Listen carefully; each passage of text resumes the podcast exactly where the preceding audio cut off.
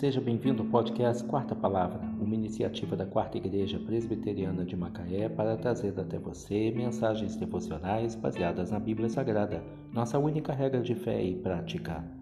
Nesta sexta-feira, 13 de maio de 2022, veiculamos a quarta temporada, o episódio 190, quando abordamos o tema A Recompensa da Bondade. Mensagem devocional de autoria do Reverendo Hernandes Dias Lopes, extraída do devocionário Gotas de Sabedoria para a Alma, baseada em Provérbios 14, verso 19.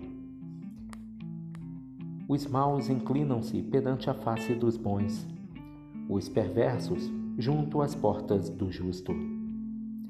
Os homens maus, temporariamente, parecem ser mais fortes, mais espertos e mais bem-sucedidos do que os homens bons.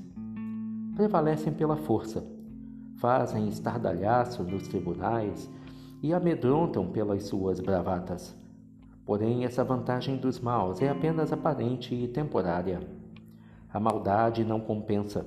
As conquistas alcançadas pelo uso da maldade terminam em derrotas amargas e fatídicas o prevalecimento pela força torna-se fraqueza consumada. As vitórias adquiridas pela injustiça convertem-se em fracasso vergonhoso.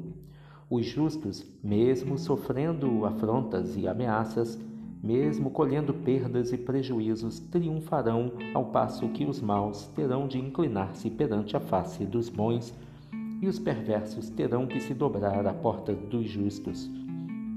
A maldade não compensa, Pode parecer robusta e imbatível, mas carrega dentro de si o potencial para o desastre. A bondade, contudo, tem recompensa garantida. Os bons podem até descer da cova, vítima da mais charmosa injustiça, mas receberão do reto juiz a bem-aventurada recompensa. Os justos podem até sofrer temporariamente escárnios e perseguições, mas no final usufruirão de gloriosa recompensa, se não da terra, certamente do céu.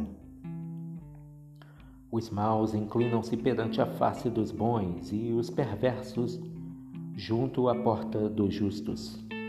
Provérbios 14, verso 19. A recompensa da bondade. Que Deus te abençoe.